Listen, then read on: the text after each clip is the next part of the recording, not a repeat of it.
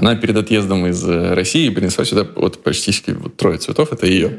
И поставила э, Лаэрта поближе ко мне. А у него тогда еще не было имени. Говорит, ну вот это такое-то, мы запали у Кулькаса, это вот это, а это вот антуриум. Я такой, а, прикольно, все. Давай читать про антуриум, как за ним ухаживать. И там крупная первая надпись такая, антуриум ядовитый. Я такой думаю, хм. То есть я 7 лет сидел в авторской комнате, выживал отсюда всех людей, а ты решила по короткому пути пойти. Поэтому он Лаэрт.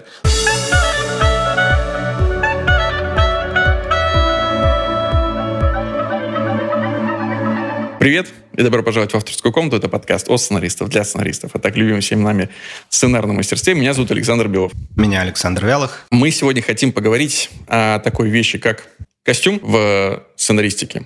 Несмотря на то, что Артем Леперт на одном из последних подкастов э, заявил, что, конечно, внутренние качества персонажа описываются в первую очередь, а внешние характеристики уже потом, но все-таки первое впечатление все равно на нас производит изображение. Понятно, что есть э, сам актер, его внешность, но, наверное, самая яркая часть э, внешних характеристик персонажа это все равно костюм который да, бросается в глаза. Тут услышал в одном эссе очень красивую фразу, что костюм — это первая строчка диалога. О. То есть он появляется и уже что-то говорит о себе сразу. Он еще ничего не сказал, но мы уже, мы уже какую-то информацию получили. Но, поскольку мы в этом вопросе в костюмах не особо профессиональны, мы решили позвать к нам в, в гости эксперта. Поэтому Маша, Мария Шевченко, э, сегодняшний наш гость. Да, привет. Краткий послужной список э, Марии, как человека, который работал с костюмами. Сериал «Эпидемия». Это говорит «де», не «де». «Ди». Перевал Дятлова. «Ди». Полнометражная, недавно вышедшая «Ника». Да. Сериал «Мир, дружба, жвачка». Так точно. Э, отец Сергей. Да, самая любимая просто строчка в моей кинобиографии. И куча-куча всего еще. Вы все это знаете и либо уже видели, либо еще увидите.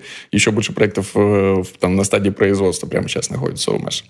Перед тем, как мы ворвемся во всю эту историю разговора с костюмами, небольшой флешбэк в э, предыдущий выпуск.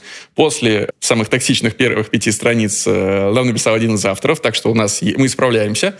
Сценарий «Ну и тварь же ты Хвостова» принадлежит роману Лантуху или Лантуху. Я вот здесь, к сожалению, первый раз сталкиваюсь с такой классной необычной фамилией, поэтому Лантух или Лантух. В любом случае, у этого сценария есть автор. Роман Лантух или Лантух. Когда ты начала заниматься э, вообще костюмом? Костюмом я начала заниматься где-то, наверное, 4 года назад. И это было абсолютно случайно. Я вообще занималась художественными историями в плане живописи и так далее, и занималась декором помещений под всякие мероприятия, вот, частные, коммерческие, и вместе со своей подругой, с которой мы отучились в литературном институте на писателей. Вот такая вот история. И в какой-то момент мы поняли, что, в общем, нам недостаточно Платят? Платят, да. Мы себе сами недостаточно платим. И, в общем, нужно было найти какую-то подработку. И так по счастливой случайности у меня была подруга, которая работала костюмером на физруке в свое время. Не в тот момент. В тот момент она уже была поведенческим психологом. Ну, в общем, все, все как мы любим. Какая круговорот просто. И, в общем, она меня порекомендовала своей тоже знакомая из кино. Я поведенческий психолог, у меня есть писатель. Мы неплохо разбираемся в костюмах. Возьми, тут есть девочка отличная, сдавать вещи. Вот. И, короче говоря, да, я вышла как на подработку, и в какой-то момент, там, после там, третьего раза моего взаимодействия с кинопроизводством, я поняла, что это супер интересно, и более того, это прям, я прям почувствовала, как будто я вдруг на своем месте. Это было очень странное ощущение, и мне кажется, максимально утвердилась я в том, что я на своем месте в момент, когда я была смена, я уже не помню на каком проекте, но я, в общем, дико устала, прям жутко вообще. Я не спала больше суток, и, в общем, были в грязи, в крови, в каком-то месиве просто. Я содрала себе все пальцы, там, обувая там, персонажей наших и так далее. И я просто приехала домой и поняла, что у меня вот эта вот пустота, которая возникла с выгоранием физическим, моментально начала заполняться эмоциональным, вот, ну, каким, какой-то отдачей. И я такая, а, вот что такое. Удовольствие от работы. Крутая работа, да. Когда ты, получая какой-то выхлоп, он сразу же как, как бы все твои ниши, все твои пустоты заполняет. И я поняла, что, наверное, я здесь задержусь. Ты в любом случае читаешь много сценариев? Возможно, прочитал больше, чем я написал, судя по твоему, по твоему послужному списку за 4 всего года. Поэтому сейчас тебе будет небольшая задачка. Представь себе, что персонаж Маши Шевченко появляется в сценарии. Что будет написано в ее описании? О, это очень сложный вопрос. В плане, что будет написано в описании именно по костюму? Хочешь, да. Хочешь, нет. Как ты сама видишь. Разные же бывают описания. Бывает там, заходит такой-то мужчина, 40 лет, э, выглядит как будто легко может помочиться кипящей водой. Или там тучный, высокий, с живой мимикой лица. Бывает, бывают и такие описания. Вот как бы э, выглядел в сценарии описания Маши Шевченко? Первое, по крайней мере, что мне на ум приходит, это то, что у меня довольно худосочное тело. вот, и я очень маленькая и выгляжу как подросток. Вот, местами, когда я делаю короткую стрижку, я выгляжу как мальчик-подросток. вот, при этом мне почти 30 лет. и я вообще-то уже здравомыслящая женщина, вот, которая держит свою жизнь в своих руках и строит карьеру. а периодически пьет винишко и рисует картины. ну, круто. Какое большое описание. Да, чуть-чуть перенасыщенное. Надо сценариста да. будет да, попросить сократить, оставить только ключевые вещи. Но в принципе... Пьет винишко и рисует Похоже на подростка пьет винишко. Я считаю, что для того, чтобы был парадокс, интереснее же, когда есть парадоксы, там будет тогда, что выглядит как э, подросток, но на самом деле взрослая, здравомыслящая женщина, строящая карьеру. Вот так вот. Супер. Слушайте, но к вопросу э, костюма. Здесь же всегда возникает сразу тоже парадокс, что с одной стороны мы говорим, костюм очень говорящая о персонаже вещь. Но при этом всегда складывается впечатление, что это немного не вотчина сценариста. Мы говорим, не надо сценаристу рассказывать, как двигается камера. Не, не его эта задача. Не надо ему сильно углубляться в описание локации, сеттинга, в котором мы находимся. Это задача художника-постановщика. Что с костюмом? Ну, то есть надо углубляться в описание костюма? Или это вообще не сценарная работа? Считается, что нужно писать те элементы, которые играют дальше. Если Фома забыл очки, то в сцены раньше он вошел в очках, надо написать, что он в очках зашел. Если кто-то едет в противогазе, нужно написать, что, кстати, это отдельный будет интересный вопрос, часть ли это костюма или реквизита, и про эти все волшебные да. переходы из одного цеха в другой. Но глобально, мне кажется, надо немного описывать, потому что никто не может читать мысли других людей, никто не может читать мысли через сценарий, что ты имел в виду. Если ты хочешь что-то конкретное, но не просто тебе кажется, что ты просто придумал за костюмера весь костюм. У нас, помнишь, был сценарий, где что-то пару ребят на море ездили? В первых пяти страницах. Да, да, да, где а, часы, платок, все было расписано, просто целиком костюм. Чуть ли не с брендами.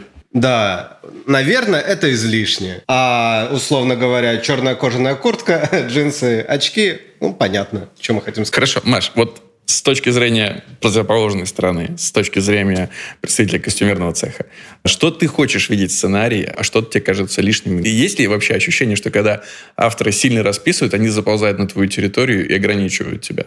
Сто процентов. В основном я вижу какую-то деталь. Ну, то есть это явно какая-то деталь, которая важна. Не факт, ну, вот мы там делали наш проект, который еще не вышел, и там была деталь. Вот сапоги, казаки. Я понимаю, сначала я подумала, что, наверное, это просто, чтобы обозначить э, характер персонажа, чтобы мне было понятно, что вот если человек в такой обуви, какой это человек почему он именно в этой обуви. А потом выяснилось, то есть я поняла, что как бы это может быть все что угодно, в принципе, но как бы это нужно для меня, как мне, как подсказка, наведение на мысль. А потом я поняла, нет, это конкретно, это, это хотят именно казаки. И я такая, а, окей, ладно. То есть такое бывает тоже несостыковка. Но по большей части и я понимаю, что как бы если обозначили мы какую-то какую деталь костюма, ну, то есть сценаристы обозначили, значит, это, ну, очень важно. То есть это именно какая-то говорящая деталь. Это не, не просто так в проброс, чтобы для красочности описания. Но если я вижу какой-то прям, да, вот как вы описали там все детали и так далее, я думаю, ну, это уже странно. Это уже какой-то прорисованный, дотошный персонаж. То есть у меня нет уже возможности для какого-то воздуха, для того, чтобы добавить что-то от себя и сделать его, возможно, более полным, более каким-то разнообразным, глубже сделать его. А если в описании сценария вообще нет никакого указания на то, как персонаж выглядит, как он одет? Часто же такие бывают описания. Заходит блондинка веселая, 35 лет. стрелял бы такому человеку в ногу. А, ну, который такие же, естественно. Вот твои действия в такой ситуации. На что ты в первую очередь смотришь и как ты пытаешься понять, в чем он должен быть одет? Ну, в основном это уже на обсуждении с режиссером и с авторами происходит. То есть, если мне непонятен персонаж, то есть, если у меня у самой не рождается никаких мыслей, исходя из того, как линия персонажа ведется, в каких он условиях существует, его реакции и так далее. Если у меня нету какого-то, так скажем, бэкграунда собственного из личной жизни, что вот я знаю, у меня подружка, вот она ровно такая же, я знаю, как эта подружка одевается, и я вот этого персонажа одену вот так. Если у меня прям, ну, пустое место на, тут, то обычно на обсуждении уже с режиссером и с авторами я начинаю задавать уточняющие вопросы. То есть, допустим, веселая блондинка 35 лет, и я начинаю задавать вопросы, исходя из того, где она работает – кто ее родители, из какой она семьи, если у нее мужчина, этот мужчина просто парень или это муж. То есть в плане того, насколько она обеспечивает она себя сама или нет, откуда она берет вещи. Она их берет из бабушкиного гардероба какого-то просто, ей это покупает ее какой-нибудь папик, или, допустим, они там с парнем живут э, в какой-нибудь съемной квартире и ходят по секонд-хендам, например. То есть э, я начинаю задавать вопросы, исходя из того, где она вообще может брать для себя одежду. Вот. И дальше уже, э, ну, исходя из характера персонажа, я понимаю, что это может быть за одежда. То есть, опять же, в секонд-хенде можно одеться так, что ты будешь выглядеть как люксовая чукуля, а при этом можно одеться так, как вот у меня есть подружка, которая говорит, обожаю выглядеть как бомж. Вот. При этом у нее могут быть шмотки Versace, но Versace выглядит сам свитер Versace, а выглядит так, как будто бы, я не знаю, вот реально она его только что в помойке нашла и нацепила на себя. Ну вот, так что скорее так, вот, ну это уже процесс идет подготовительный к самому ну, через диалог. Да, а, ну, через вообще, диалог. понятно, что в рамках э, работы с Good Story, лучшей компании на свете, там ты всегда э, работаешь с автором. А были в твоей практике случаи, когда вот э, такой ситуации нельзя пообщаться с теми, у кого могут быть ответы, и приходится все придумывать самой? У меня была ситуация, когда мы снимали такую небольшую юмористическую передачу для YouTube, и там... Можешь ее назвать? Утренняя, утренняя передача или как это называется? Утреннее шоу? Утренняя передача, да-да-да.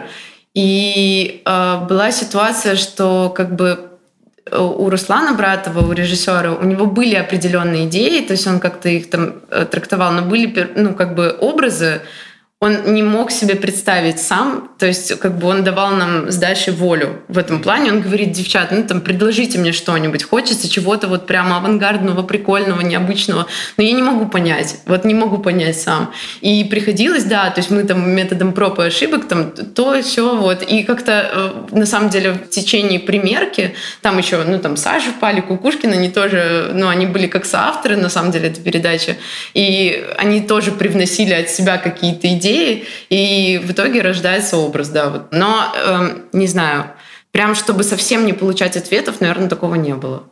Давайте чуть погрузим э, слушателей вообще весь в процесс, как это происходит. То есть получаешь ты сценарий, э, допустим, сезона. Угу. Вот, готовимся к сезону. Дальше что происходит? Вряд ли ты едешь в магазин и начинаешь просто покупать вещи для всех. Нет, нет, точно нет. Э, ну, в зависимости от исторического времени, если это, допустим, какая-то прям история, я не знаю, какой-нибудь там 19 век, естественно, это пошив. Соответственно, я должна после прочтения сценария, я прихожу на встречу, у нас происходит диалог с авторами и с режиссером. Иногда в этом участвует и художник-постановщик, и оператор, потому что если цветовые решения тоже, ну, как бы необходимы, там, как-то человека, допустим, персонаж, нам нужно показать его ну, потерю себя, и нам нужно показать его растворение в пространстве. Соответственно, мы обсуждаем сразу, что вот нам нужно создать такую комнату, и костюм должен соответствовать по цвету так, чтобы человек как будто одна голова вот просто растворился пространстве.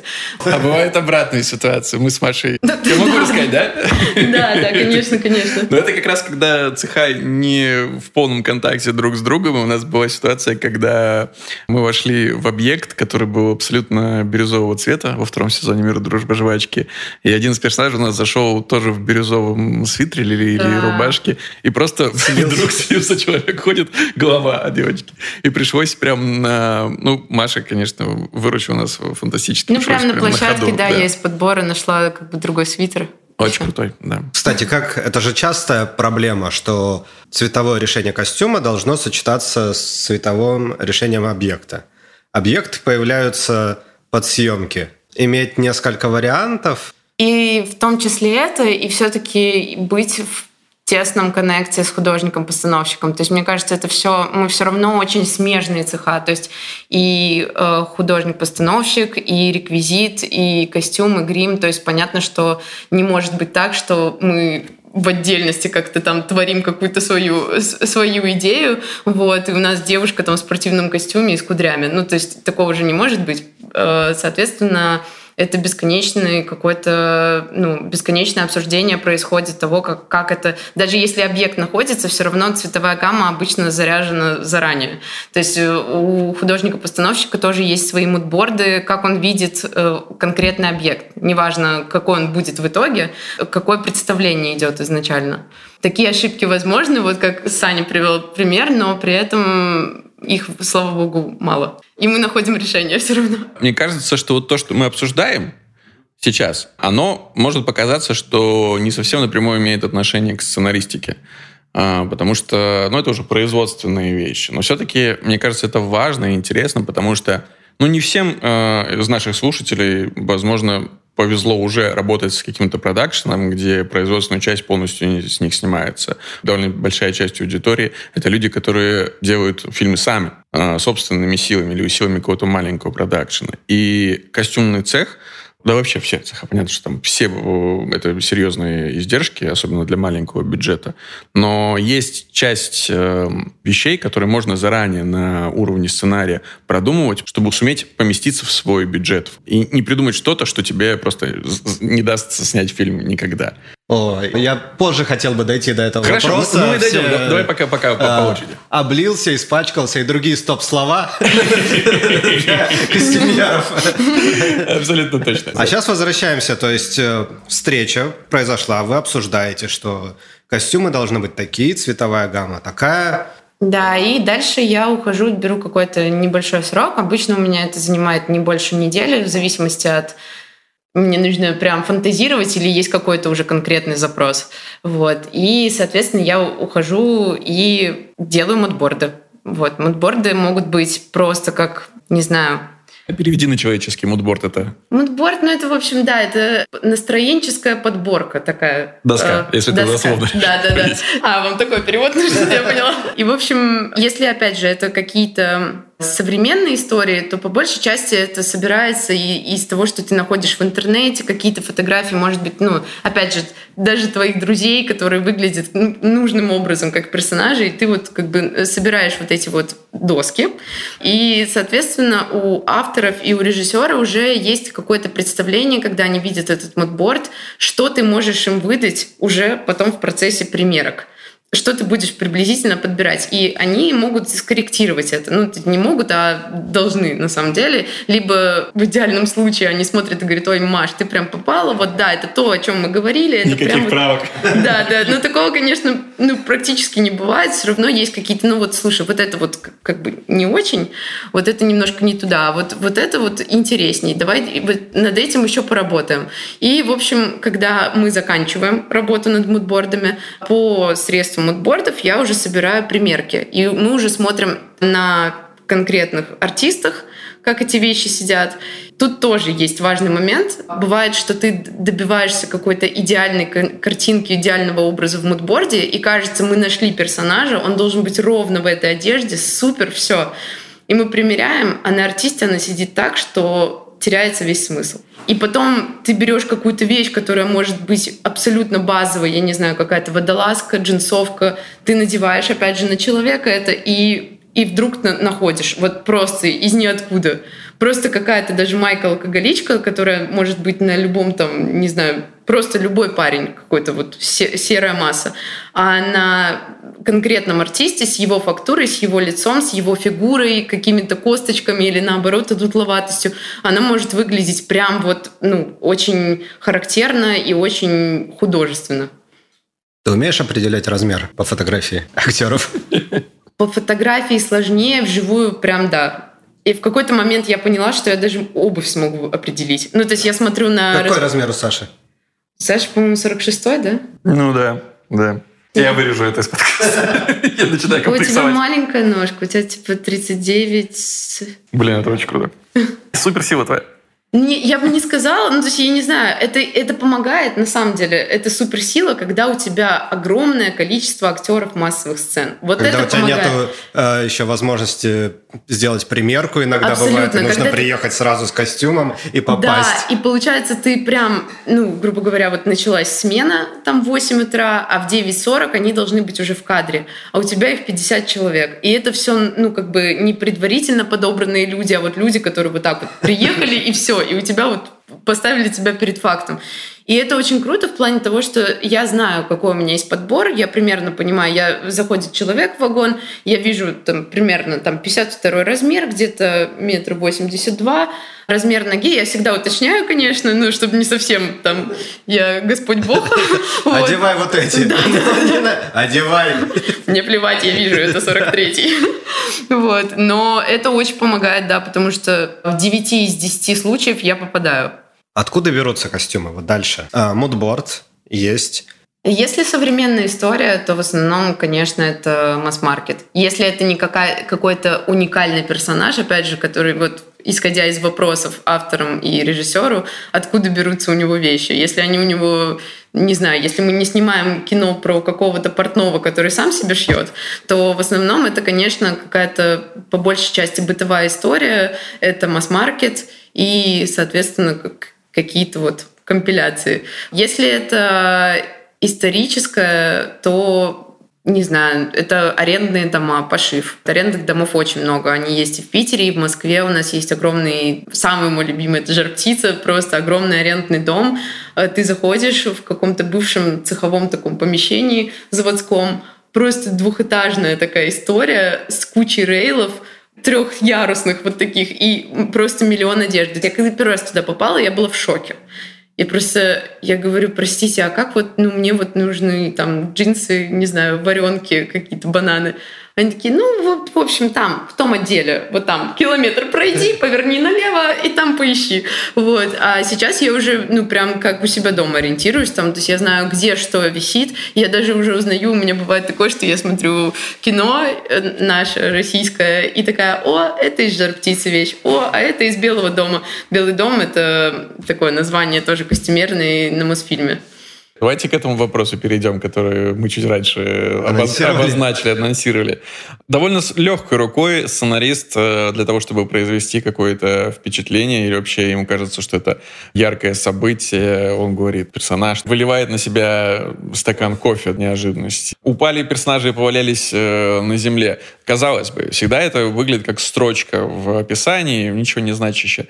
А во что на самом деле это превращается? Можешь рассказать от, от минимального да. до максимального? Ну, это называется дубль костюма. И дубль костюма может размножаться до вплоть до 20 единиц в зависимости от того, что происходит с персонажем с минимального начиная там персонаж э, выливает на себя стакан воды. Угу. Может быть даже не стакан, а чуть-чуть там было воды, что-то опрокинуло, или там персонаж наш идет под дождем. Но дождик моросит, поэтому может быть мы и не особо увидим, и может быть и не понадобится дубль костюма. То есть может мы сможем там фенчиком быстро между дублями подсушить. Но бывают ситуации, например, когда персонаж весь фильм ходит в одном костюме. Угу. Вот такой персонаж. То есть такой закапсулированный, замороженный человек. Не переодевается вообще. Но при этом с ним происходит просто полный капец, бесконечно просто. То он падает в какую-то яму, то он там раздирает себе джинсы на коленках, то он выполняет трюк, прыгает с моста, и это, соответственно, каскадер, то есть на него тоже нужен дубль костюма. Бесконечная фактура, потом в него стреляют, у него теперь дырка в плече, я не знаю, еще что-то. И получается, что вроде как у нас персонаж ходит в одном и том же, но при этом у нас есть 20 экземпляров этого костюма, с разными степенями фактур. Потому что не всегда снимается все в хронологической последовательности. Да, чаще это всего безусловно. Вообще. Это вообще самое страшное, когда не в хронологической, как у нас всегда и бывает. На самом деле, потому что если происходит что-то прям Ну вот буквально вот сейчас я работала на проекте, где два персонажа перебираются через реку, через лес, через грязь, э, в общем, там участвуют в какой-то драке, перестрелке, и потом попадают там в кластер будущего, и вот, вот мы видим их вот уже в зафактуренном виде, что с ними произошло за все это страшное путешествие. И мы снимаем сначала, как они приходят в этот кластер, и уже потом мы снимаем, уже, причем через месяц, спустя месяц, мы снимаем, что с ними происходит в этом лесу, в реке и так далее. И мы понимаем, что ну, как бы мы пытаемся предугадать. Мы фактурим костюмы. Конечно, они у нас зашли там в кластер грязные, порванные и все такое. Но то, что с ними происходило в итоге на самом деле, то, то как они перебирались через реку и через лес, и ты видишь просто, какая там настоящая фактура, как они смазались. Ты такой, ну, мы не смонтируемся, мы не смонтируемся. И начинаем просто при этом подходим к режиссеру, и начинаются вот эти разговоры, а что с ними, может быть, они там как-нибудь еще потом снова через реку прошли, чтобы смыть немножко вот это. Ну, потому что, что ну как? И, ну, зачастую это выливается в то, что ты ради монтажности начинаешь чистить э, то, что по природе должно быть грязным, ты начинаешь это чистить просто, чтобы у зрителя не было потом а что же они сначала как свинюхи, а потом они чистенькие? Ну что произошло-то? Это действительно стоит иметь в виду, особенно если вы э, занимаетесь производством своими силами. Любое воздействие на одежду, мне кажется, что все равно вот жидкость, вода, это самое сложное, потому что, ну вот мы снимали, ребята заходят в воду. Да. У нас не было дублей одежды. У нас был дубль, но он был один. Это, это плохо, в смысле... В том-то и дело, что мы хотим снять очень важную сцену, очень качественно, классно, чтобы там все получилось и по-актерски, и по-операторски. Ну, то есть просто, чтобы сцена случилась. Она невероятно эмоционально важна для истории. Но ты понимаешь, что у тебя есть ограничения, потому что даже у тебя если дубль костюма, то ребята зашли в воду, мы отсняли блок с одной камеры, вышли, переодели их. Посушить это еще понятно, что надо, чтобы они не замерзли, потому что мы играем в лето, а на самом деле у нас сентябрь месяц. Снова зашли, но эта одежда, которая на них была передублена, она все еще сушится. И когда мы выходим, теперь нам нужно их может, переодеть в сухое, которое не факт, что еще высохло, а, а эту э, отправить одежду, в которой они только что были на сушку. И это все очень сильно удлиняет. Каждый, каждый дубль, каждая сцена вырастает не в просто поставили камеру, там подготовились, внесли правки, снова пошли, а в то, что каждую одежду нужно подсушить. И это очень сложно. Да, но вот для этого и нужно там в нашей команде ведь есть ассистент художника по костюму, который вычитывает сценарий как раз на вот эти, на предмет дублей. То есть мне ассистент должен сказать, вот смотри, Маш, они заходят в воду, и тут явно, ну, будет там, не знаю, мы сто процентов даже со второго дубля не снимем, плюс разные кадры, плюс там сушить и все такое. Ну, в общем, нам нужно порядка там пяти дублей этого костюма, чтобы мы успевали просушивать каждый раз и переодевать их в сухое. И я говорю, да, супер. А потом мы делаем примерку, а у нас 90-е, и мы находим какие-то классные исторические джинсы, варенки, все такое. Ну и где я достану на них дубль? Они одни на этом белом свете. Ну, как бы вот они такие. И я, естественно, я еду там в масс-маркет, ищу где-нибудь на Вайлдберрис, на Ламоде похожие. И то нахожу только одни. И вот поэтому у нас всего один дубль. Ну, просто потому что нету возможности, ну, только пошив, но, опять же, такую вареную джинсу не найти. Ну, нужно правильно выварить, если, если прям уж заморочиться. И сделать это прям с хендмейдом собственным. Вот. Ну, плюс ограниченные сроки. Ну, в общем, да, бывают такие ситуации, но мы все равно справились мне кажется. Да, безусловно. То есть нужно понимать, что когда снимаются какие-то такие вещи, ведь они снимаются не только дубли, но еще и кадры. Вы не можете снимать э, это все одним кадром. Нет, в теории вы можете снимать это все да, одним кадром, если обычно это история. Хотя бы несколько кадров э, в сцене используется. Соответственно, количество дублей умножается там, на, на 3, кадров. на 4. Ну, плюс бывают ситуации, вот как у нас тоже на втором сезоне произошла, это просто мой, мне, мне кажется, микроинфаркт был, потому что у нас на одном из основных персонажей, на Вите, был винтажный кожаный пиджак, который мы, он даже не был куплен, он был найден мной как раз вот, ну, в аренду в «Жар-птица», и, в общем, мы его посадили на актеру Никита Павленко, то есть посадили в плане э, швея, приходила швея, сажала ему по фигуре, потому что у Никиты там есть свои особенности. И он идеально сидел на нем, он был такой прям бандит-бандит, вот кожаный, классный, из мягкой кожи, коричневый пиджак.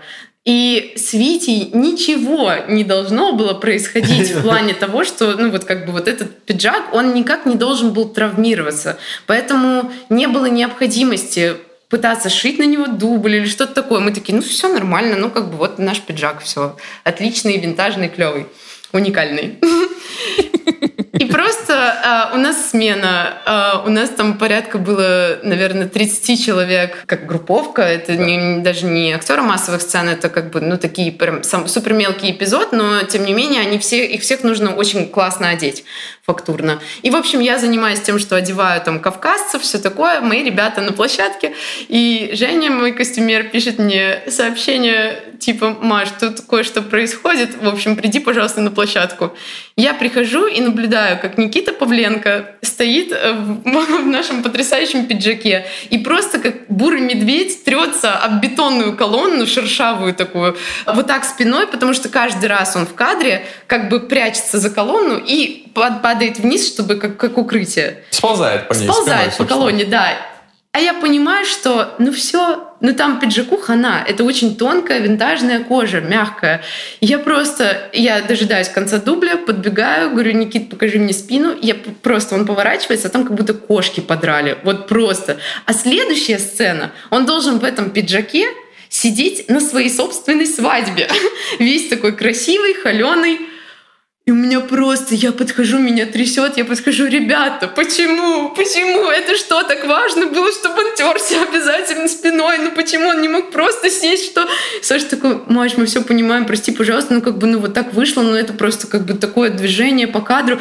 Я такая, что мне делать теперь с этим? Что мне делать? Я просто побежала в вагон, схватила там воск для обуви, все, что у меня было, подручные какие-то средства. Краска у меня для обуви была тоже коричневого цвета. Ну и вот, в общем, мы чуть-чуть там замазывали, запыляли и так далее. В целом выглядело нормально, но стресс был жуткий абсолютно. Потому что когда ты понимаешь еще, что у тебя даже дня нет, ну то есть можно хотя бы там в эту же смену, если это на следующий день нужно поехать купить кожу, отправить швее в экспресс-режиме отшить дубль, то тут все. Через час мы снимаем сцену, где пиджак должен быть целый не знаю, как совет, если вы пытаетесь подраться там главным героем или застрелить его, а он в историческом костюме, подумайте, как его переодеть перед этим. Вот если перед э, каким-то боем все будут одеваться в какую-то военную форму универсальную, это прям классно. Можно, да, можно да. покупать дубли, можно убивать их красиво. Ну, У нас тоже раз... было... ну, или раздеваться, это логично, что перед дракой ты все-таки как-то скидываешь себя лишнее, что мешает тебе движением. И, и все, и, и дерешься, да. дерешься в трусишках Дина. нормально. Кстати, да. Скинул плащ. Специально, мамаш. Специально, да-да-да, потому что мы уже это проходили. Бывают еще какие-то тоже э, неожиданные штуки. Серии в какой-то момент вы понимаете, что вам надо подвесить героя угу. для какого-то трюка. Да, да. А под, соответственно, когда подвешивается герой, под костюм э, жилетка вешается специальная, там распределяющая нагрузку, которая подвешивается. Соответственно, костюм, скорее всего, придется пороть в нескольких местах. И если это... Костюм уникальный? Да, уникальный костюм, то у вас небольшие проблемы. Хотя у нас тоже девчонки делали по шву как-то аккуратно пороли, потом обратно да, зашивали. Да, это на самом деле возможно. И потом отреставрировать костюм возможно. Мне кажется, тут главная боль не в том, что тебе нужны дырки в костюме сделать, а в том, что бывает такое, что трюк не предполагает вот этого каскадерского жилета, либо предполагает, что это будет делать каскадер, а не актер и так далее. И, э, соответственно, на актере может быть костюм, под которым сильно видно жилет. Вот это ужасно. И когда у тебя нет возможности его уже никак видоизменять. Ну, то есть, когда у нас супер стыковая сцена, и мы понимаем, что у нас там актер в одной майке, потому что он до этого там шел и скинул где-то рубашку. И вот он в одной майке, а тут выясняется, что это будет не просто драка, ну, то есть у нас, допустим, 35 дублей этой майки на драку, но на подвешивании его на тросах нет. вот. И получается, что под этой майкой, естественно, будет видно, ну, как бы страховочный жилет. Вот это главная проблема, мне кажется, потому что сразу становится... Ну, ты сразу делаешь историю фейковой. Не подвешивайте голых людей. Это заметно. Да, да.